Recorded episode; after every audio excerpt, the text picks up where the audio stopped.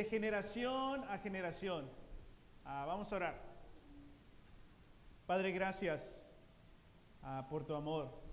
Padre, gracias eh, que tú eh, has luchado y eh, nos has buscado para que nosotros podamos tener una relación contigo. Gracias, Padre, que no solo quieres tener una relación con nosotros, Padre, pero que tú tienes un amor, una pasión y un plan para nuestros hijos. Y también para sus hijos y para generaciones y generaciones y generaciones. Ayúdanos, Padre, a ver, a, Padre, la enseñanza bíblica y a ponerla en práctica en nuestras familias y como iglesia. Te pedimos todo esto en Jesús. Amén. De generación a generación. Uno de nuestros ah, temas, bueno, el tema eh, de, este, de este año para la iglesia, el mensaje es que, este era su momento, iglesia, es que, otra vez, ¿cuál es el tema? Manos a la obra.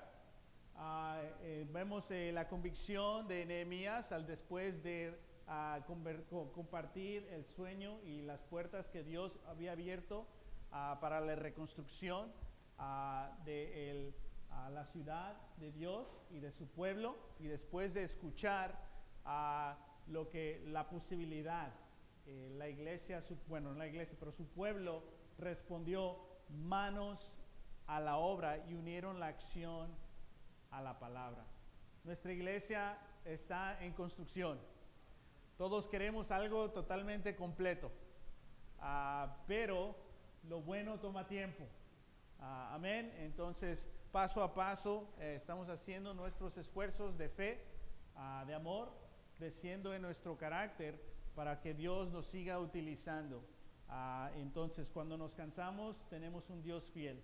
al fin del día, este es el plan de Dios, este es el ministerio, esta es la iglesia eh, de Dios, pero queremos ser fieles propietarios eh, y poder hacer la voluntad de Dios en esta iglesia. En unas semanas esta iglesia celebra cinco años de existencia aquí en el oeste de Los Ángeles. Amén. Puedes aplaudir, puedes aplaudir si quieres.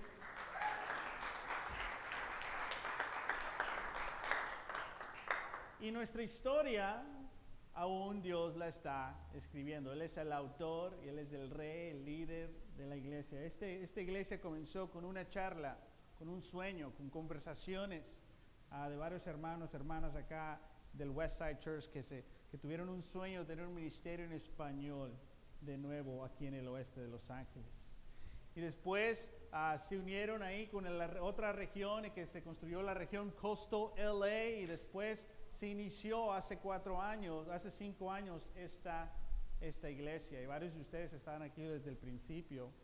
Uh, Ah, antes de eso iba un, servicio al mes, pero el sueño era ser una iglesia uh, auto independiente. Y después se comenzó la iglesia y el plan era que los pulidos iban a liderar la iglesia a dos iglesias por un año y eso se convirtió obviamente en, cuatro años, ah, pero Dios abrió las puertas. a cuatro años en busca de ministros o un interno de tiempo completo se logró y ahora cumplimos un año juntos. amén. Eh, los pasos que, que tomamos ah, fueron ah, los siguientes. Ah, ¿Ok? Claridad, visión y estrategia. Logramos tener una identidad, relaciones profundas con Dios, tener que esa es la prioridad, nuestra relación con Dios, ese es el propósito de nuestra misión, de nuestras vidas. y tener una mentalidad de propietarios, de tomar responsabilidad espiritualmente para la iglesia y por los unos a los otros y tenemos nuestras metas. Los siguientes pasos son continuar los pasos que ya se tomaron y adición, adición de dos áreas o dos ministerios fundamentales en la iglesia aquí, ah, el mensaje. Es el ministerio de los solteros y el ministerio de Youth and Family. Pero sabemos que todo va a ser, se va a lograr si nuestra devoción está en Dios. Entonces, en los próximos cinco años, ah, queremos que esta iglesia tenga dos ministerios ah, sólidos. Uno el de solteros y dos el de Youth y Familia Ministry. Ahí le estamos buscando un nombre. Pero en las iglesias de inglés, ese es el nombre que se utiliza, Youth and Family Ministry. que este ministerio ahora tiene sus propias conferencias internacionales. Ah, y por eso ah, prefiero yo llamarle así el nombre en inglés, Youth and Family Ministry, para, para tomar esa identidad con el resto de la nación. Ah, pero ¿qué es? Entonces vamos a tomar una serie hablando aquí de lo que es el Youth and Family Ministry y ya con tiempo hablamos de lo que es el ministerio de solteros. Pero Youth and Family Ministry, ¿qué es? Hoy vamos a comenzar un estudio en cómo Dios tiene un plan de generaciones a generaciones. Más que prédica, va a haber un estudio bíblico. Vamos a leer muchas escrituras. O ahí estírate los dedos, las manos, agarra tu Biblia. Si no tienes una Biblia, agarra una Biblia. Ah, ok. Si necesitas una, pídele una a alguien para que podamos leer las escrituras. Las escrituras no van a estar en la pantalla, queremos leerlas.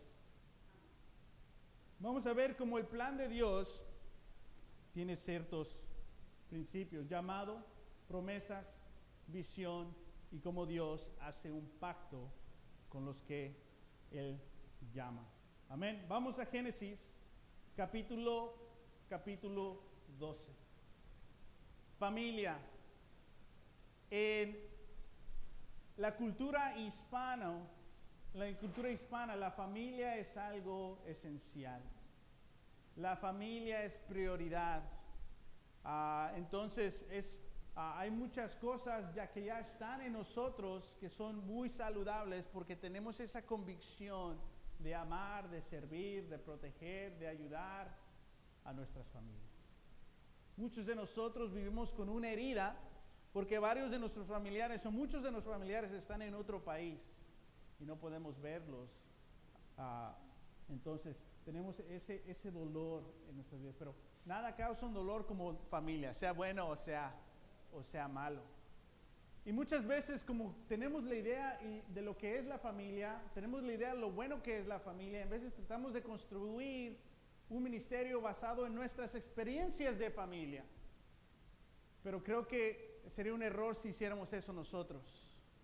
Queremos mejor tomar un paso atrás y dejar que Dios defina lo que es la familia y construir el Youth y Familia Ministry basado en las escrituras de la palabra y no basado en nuestras experiencias.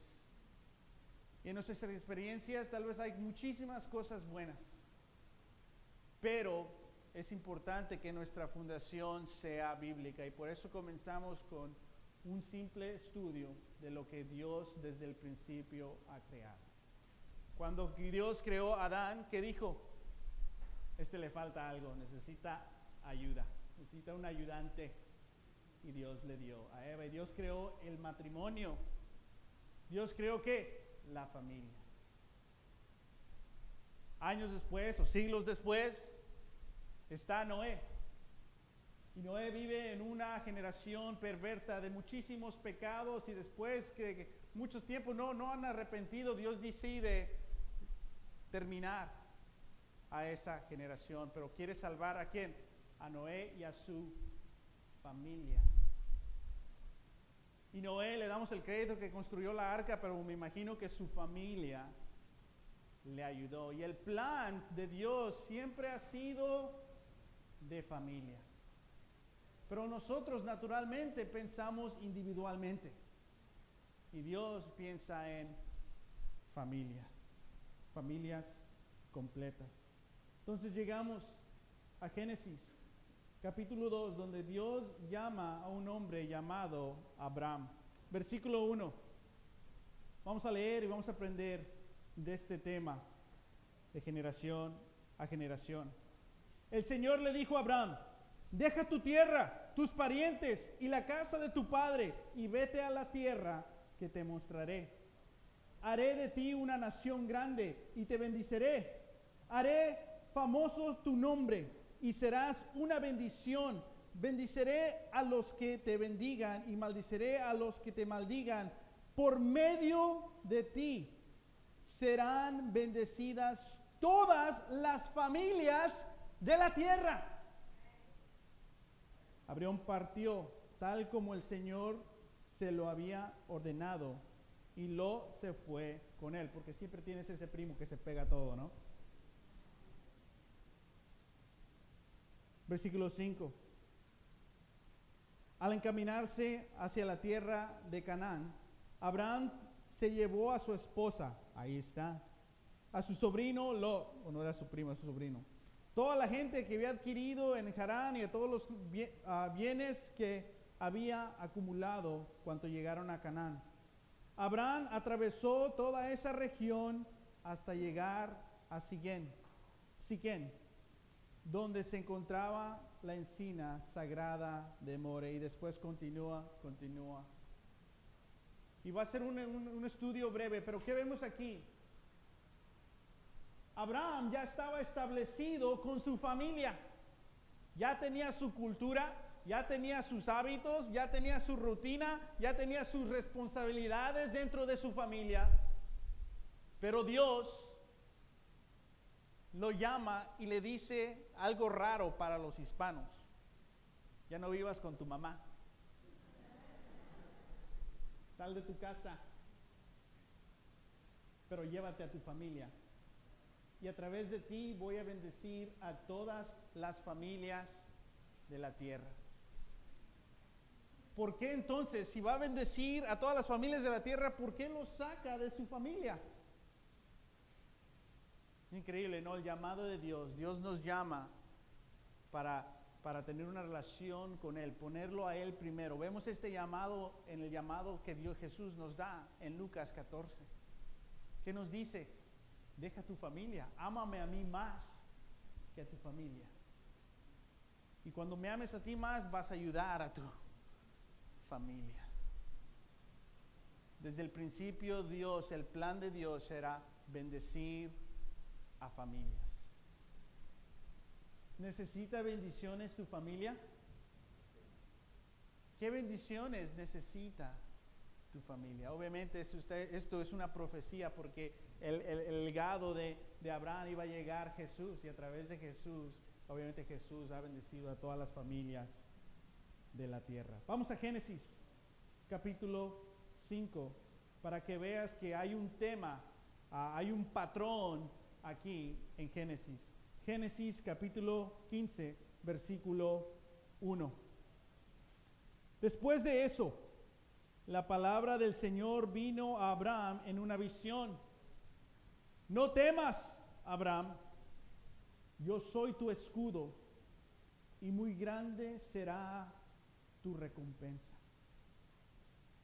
Es obvio que Abraham, después de tiempo de seguir a Jesús, de seguir a Dios, perdón, que ahora que tiene, tiene miedo. Porque cuando dejamos nuestra rutina, nuestros hábitos de familia y, y empezamos a caminar con Dios, después de cierto tiempo, ¿qué pasa? Tenemos miedo porque queremos regresar a lo normal. Pero Dios estaba trabajando en el corazón y en la vida de Abraham, no solo para él, pero para otras familias. ¿Qué sería de este plan si Abraham se hubiese regresado a sus hábitos normales? Pero no le hizo caso a su temor. Y cuando tenía temor, Dios se, le aparece y Dios lo anima. Y le dice algo tan animante, dice, yo soy tu escudo, yo soy y te voy a dar una gran recompensa. Versículo 2, pero Abraham le respondió, Señor y Dios, ¿para qué vas a darme algo? Si aún sigo sin tener hijos, y heredero de mis bienes será Eliezer de Damasco. Muchas veces Youth and Family Ministry, Youth y Family Ministry, si, si no tienes hijos en el hogar, oye, pues eso, eso qué tiene que ver conmigo pero cada parte de la iglesia es fundamental para construir este ministerio. Había obstáculos para Abraham.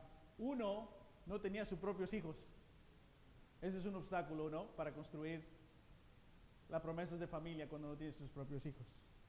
Pero obviamente Dios habla con él y le da una bendición, le da una promesa. Vamos a Génesis capítulo 18. Y obviamente conocemos la historia. Ah, capítulo 18, no 17, capítulo 18. Oh, perdón, sí. Génesis 17, versículo 1. al 8. Génesis 17. Cuando Abraham tenía 99 años, wow, el Señor se le, se le apareció y le dijo, yo soy el Dios Todopoderoso, vive en mi presencia y sé intachable. Así confirmaré mi pacto contigo y multiplicaré tu descendencia en gran manera. Al oír que Dios hablaba, Abraham cayó rostro en tierra y Dios, continuó. Versículo 4. Este es el pacto que he establecido contigo. Tú serás el padre de una multitud de naciones. Ya no te llamarás Abraham, sino que ahora en adelante tu nombre será Abraham, porque te he confirmado como padre de una multitud de naciones. Te haré tan fecundo que de ti saldrán reyes y naciones. David, uno de ellos, Jesús. Estableceré mi pacto contigo y con, y con tu qué? Descendencia. Como pacto perpetuo por todas las generaciones. Yo seré tu Dios y el Dios de tus qué? Descendientes. Y a ti y a tu descendencia les daré en posición perpetua. Toda la tierra de Canaán, donde ahora andan perigrando, y yo seré su Dios. Este plan no solo era para Abraham o Abraham ahora. Este plan era para Abraham, sus descendientes y múltiples generaciones. Sabes, este mismo plan es para ti. Dios tiene un plan para ti y para tus descendientes.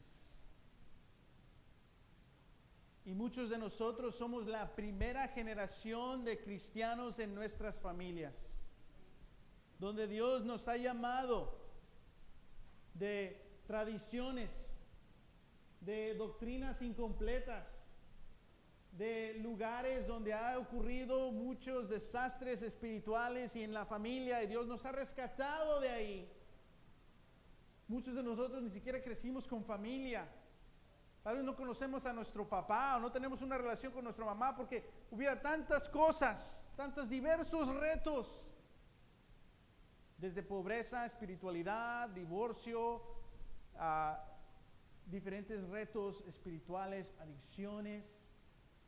Y Dios nos ha llamado y nos ha sacado de todo eso para, para, para ser nuestro Dios. Pero no solo es para nosotros, es también para nuestra familia. Y tal vez estás diciendo, sí, Martín, ya, lo sé, pero si vamos a construir este ministerio es importante que todos nosotros estemos en la misma página, entendiendo que esto es algo fundamental que Dios desea. El plan de Dios es de bendecir generación tras generación. ¿Qué tipo de fe heredaste tú?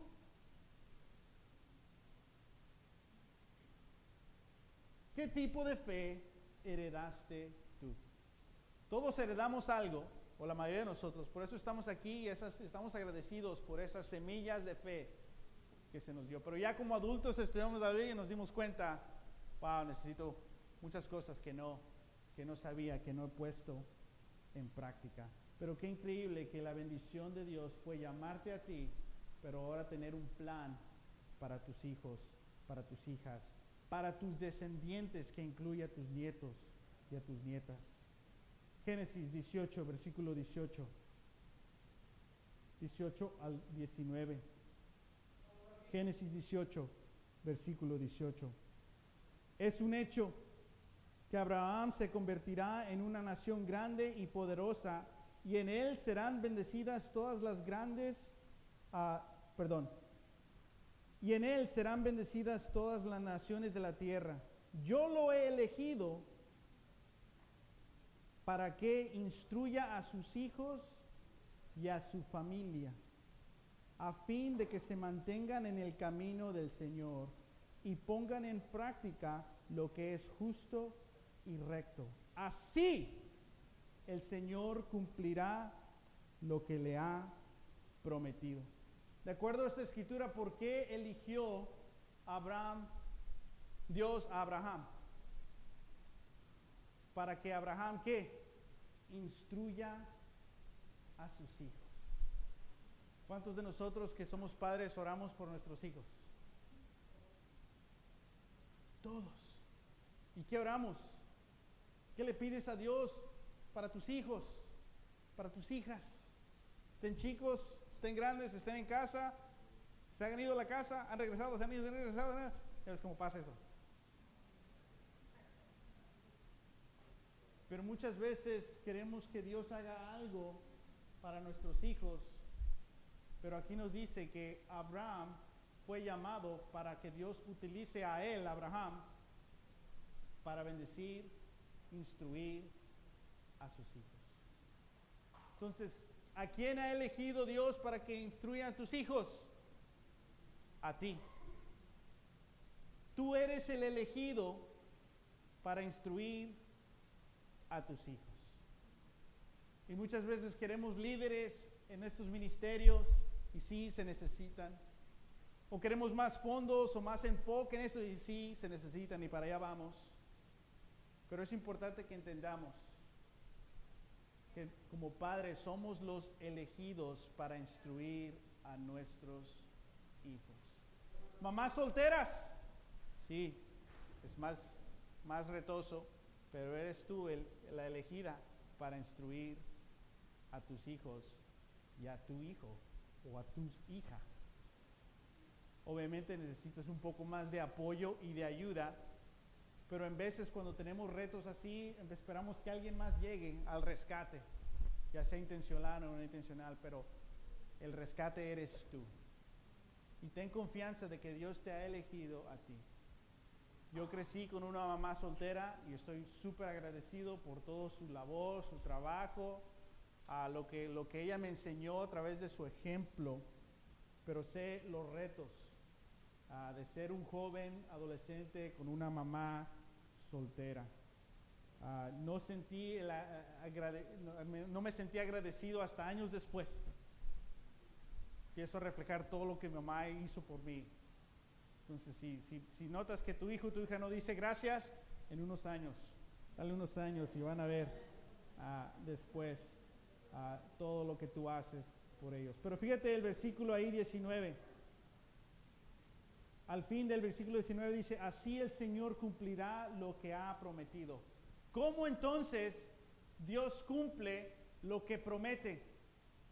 Si tú instruyes a tu hijo, a tu hija. Entonces, si tú no instruyes en el Señor a tus hijos lo que es correcto y lo que es recto, es posible que no se cumpla esto. Y muchos de nosotros hemos hecho excelente en esa área y todavía no se cumple.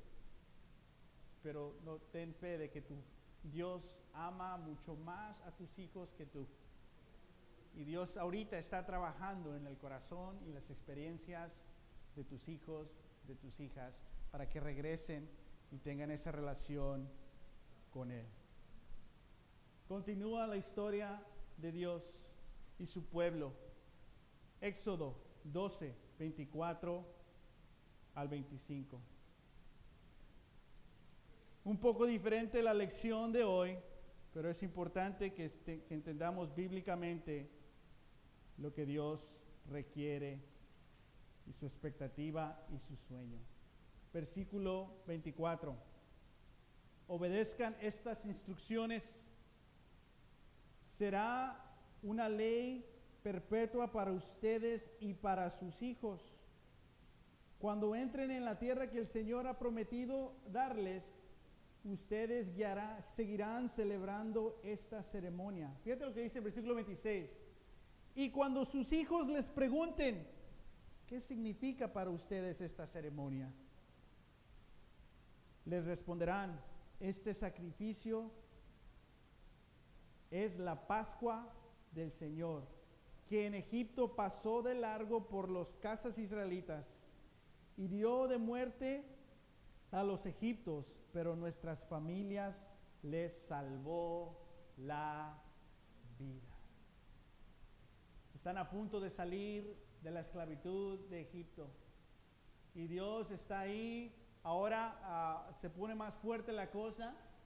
Y todos los ah, hijos de los egipcios iban a fallecer. Y Dios les da órdenes para cómo mantener ah, eh, la voluntad de Dios y cómo seguir adelante lo que Dios hizo, hizo para ellos en Egipto. Porque algún día dice que tus hijos van a preguntar, ¿cuál es la pregunta que hacen los hijos? Fíjate, es esta. Y cuando sus hijos les pregunten, ¿qué significa para ustedes esa ceremonia? Los hijos no dicen, ¿qué significa para nosotros? Porque nuestros hijos no tienen una expectativa de serle fieles a Dios. Pero tienen una expectativa que tú le vas a ser fiel a Dios. Y nuestros hijos no se retan a sí mismos. Ven a ti y te juzgan a ti cuestionan tu fe, cuestionan tu actitud, cuestionan tu tono, aunque obviamente ellos comenzaron el pleito, ¿no? Pero es tu culpa, ¿no quieres discípula, mamá? ¿Que no fuiste a la iglesia hoy? O te preguntan, ¿por qué? ¿Por qué vamos a ir a la iglesia? ¿Por qué tenemos que hacer esto? ¿Por qué tenemos que ir allá? Y tal vez no es de un corazón malo, en veces un corazón agitado, pero, pero ellos en su inocencia, ¿no? En su inmadurez, dicen, ¿por qué haces lo que tú haces? Y que, esta, ya, antes de salir a la libertad, Dios ya los está preparando. Fíjate, cuando llegues allá, tus hijos te van a pedir esto. Diles esto. Dios ya está pensando, ya nos está instruyendo en qué decir y cómo decirle a nuestros hijos. ¿Qué dice eso de Dios? Que Él quiere que tú seas el héroe de la historia, que tú seas el instrumento clave para instruir a tus hijos. Quiere decir que Dios tiene fe en ti, mamá soltera. Dios tiene fe en ti, papá que batallas con tu ira. Dios tiene fe en ti. Pero ¿qué tienes que hacer tú? Aceptar este llamamiento de Dios. Tú eres Abraham. Tú eres los papás de estos israelitas. Dios quiere que tú instruyas a tu familia, que tú seas el ejemplo, que tú sepas responderles cuando pregunten, ¿por qué vamos a ir a la iglesia otra vez? Muchas veces no nos vemos a nosotros mismos como la solución. Muchas veces nos vemos a nosotros mismos como el problema, ¿no? Algunos de los padres en veces batallan sintiéndose inseguros con sus hijos y con sus hijas y no sé cómo hablarles, no sé cómo decirles, ya me enojé, ya les dije mal, ¿qué les voy a decir ahora? ¿Qué voy a decir? No sé qué. Y el enemigo está ahí acusándonos.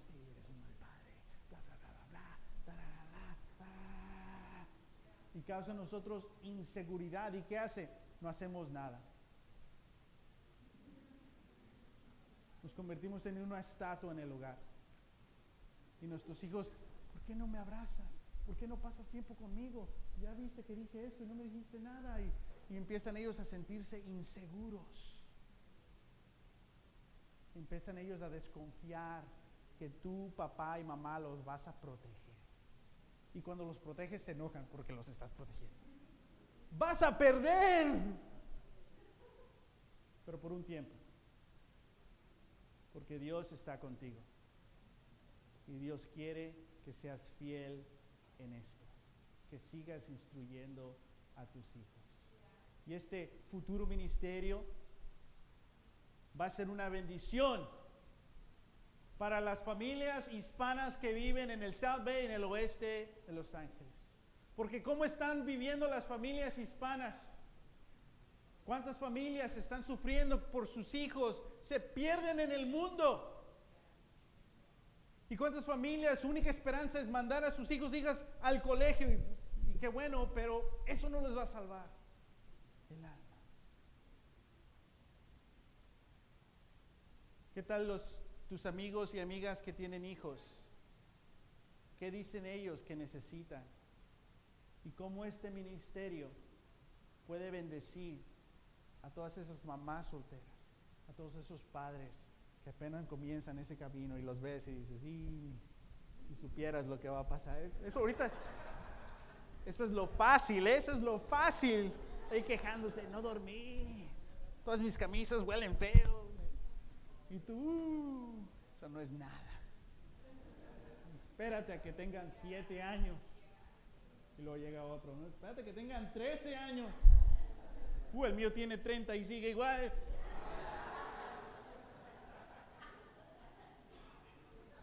Pero vemos como Dios, paso por paso, va guiando su promesa, su promesa, su promesa, su promesa. Y su promesa siempre es para bendecir. Y su promesa siempre es que tú seas el instrumento clave en la historia espiritual de tu hogar. Éxodos 16, 33. Ya creo que vamos agarrando la onda de este tema, ¿no? Éxodo 16, 33.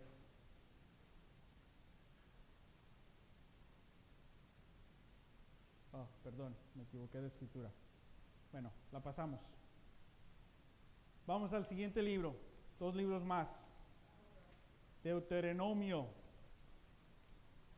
el libro favorito de muchas personas.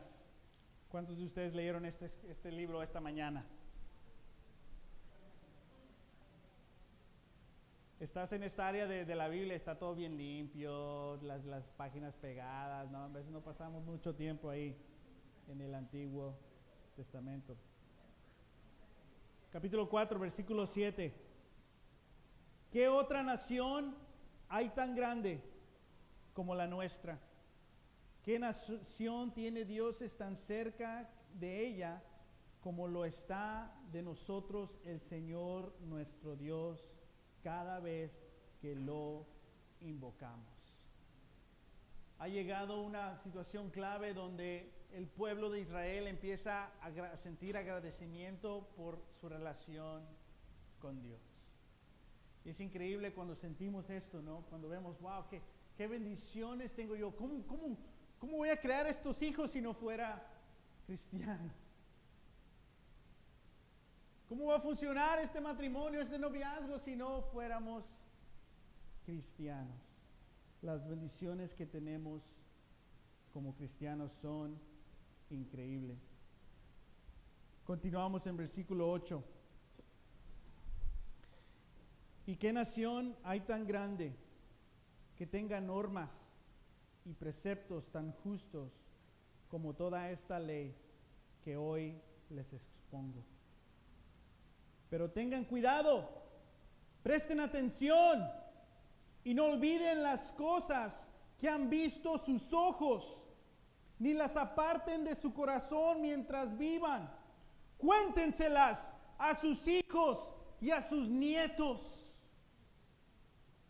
¿Qué está diciendo Dios?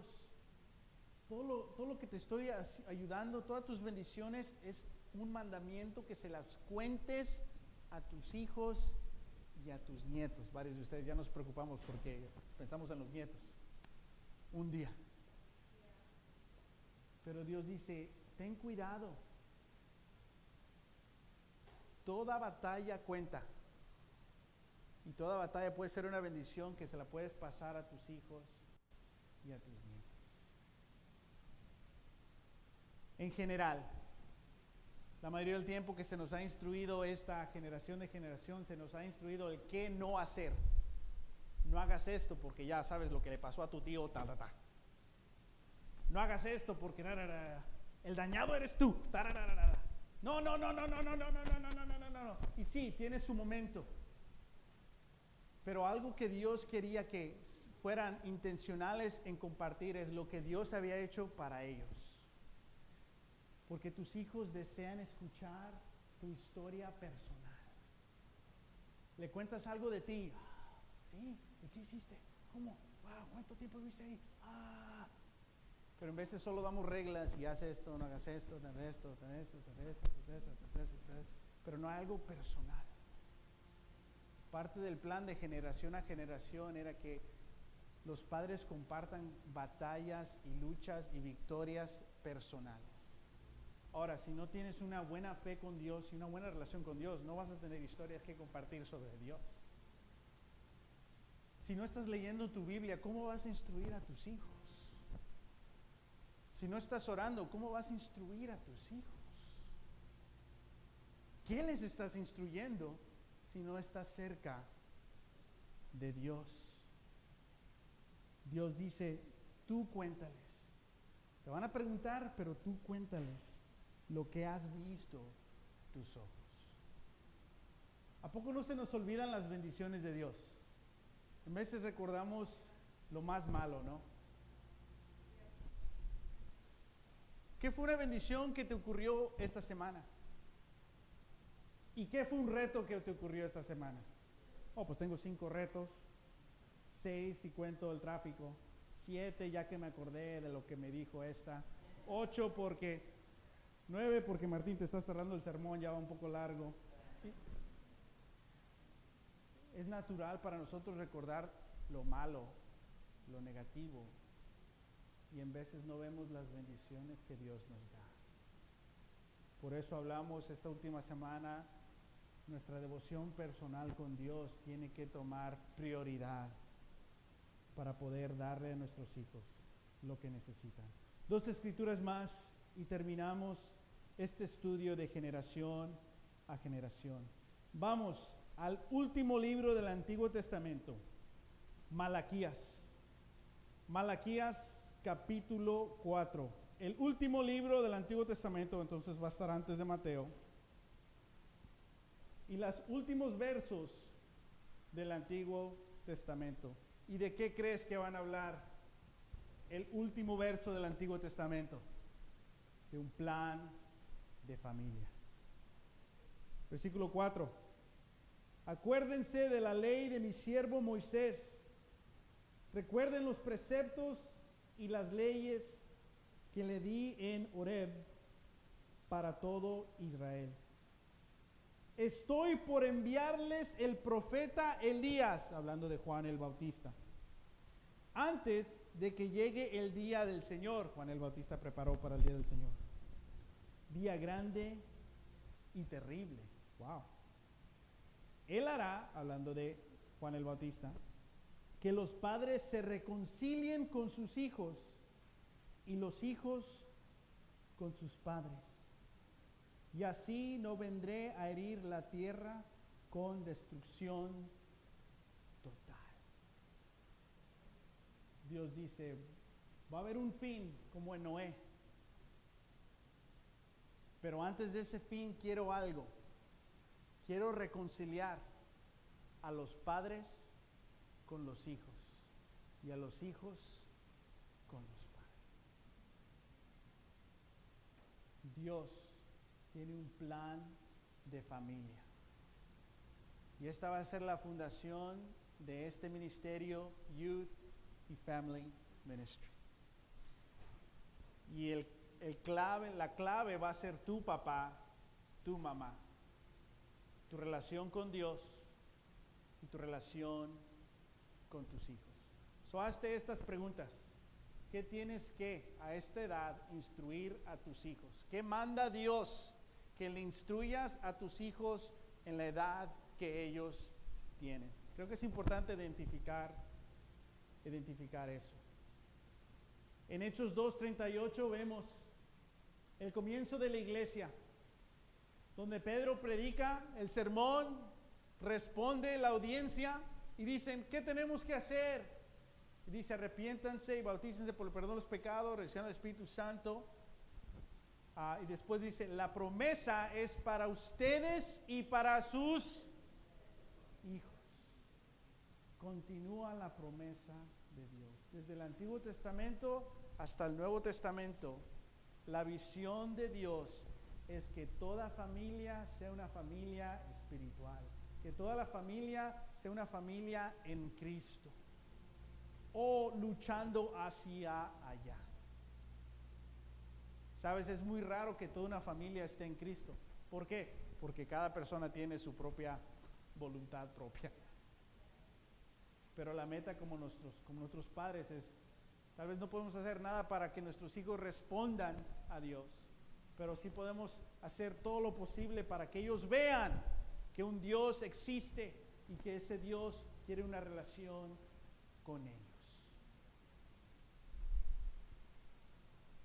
Concluimos recordando lo que hemos visto, el llamado, las promesas, la visión y el pacto que Dios hace. Si tú te has arrepentido y te has bautizado para el perdón de los pecados, como, Dios, como dice ahí en Hechos 2.36, la promesa es para ti, dice, y para tus hijos. Es decir, que tus hijos, tus hijos, tus hijos, tus hijos o tus futuros hijos ya tienen una promesa personal de Dios. Y Dios los va a seguir buscando, los va a seguir criando, te va a seguir instruyendo a ti para que sepas qué hacer cuando te empiecen a rezongar. ¿Por qué Para, porque Dios tiene un pacto también con ellos. ¿Cómo te hace sentir eso, papá, mamá, que, wow, mi hijo, aunque no ha respondido a Dios o lo, sea lo que sea, Dios tiene ya un pacto con él? Qué increíble es eso. Youth y Familia Ministry. ¿Qué es? Ah, las próximas semanas vamos a ver más claro lo que es. Para tener un plan como iglesia para nuestros hijos de, de 0 a 2 años y de 2 a 5, ya ves que es toda otra etapa. Todo lo que le enseñaste se les olvidó. En cuanto le enseñas todo lo necesario para que lleguen a los 5, llegan de los 5 a los 11 años. Y de los 12 a los 18, y puse esta foto de un, árbol medio batallando, porque es, eh, es, la, edad, es la edad. Ah, pero Dios tiene un plan. Toda persona que entre por esas puertas y todos los miembros de la iglesia tendrán que sea un plan familiar basado en la edad de tus hijos. Pero la clave va a ser nuestra devoción Dios, nuestra devoción a ser los mejores padres para Dios. Amén.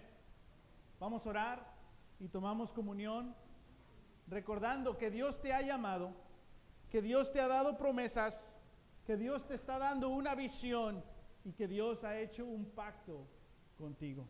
Desde, después de que ore, te quiero, quiero que medites y quiero que te conectes con Dios y que te des cuenta que tienes este llamado, que tienes estas promesas, que tienes esta visión y que Dios tiene este pacto contigo. Y espero que te sientas agradecido porque todo es posible a través del sacrificio y la resurrección de Jesús. Oremos. Señor, gracias, Padre, porque nos has llamado nos ha sacado de un mundo que era normal para nosotros. Y salimos, Padre, siguiéndote a ti. Y gracias, Padre, que recibimos, Padre, tus promesas. Especialmente la promesa que tú vas a estar presente en nuestras vidas, la promesa del perdón del pecado.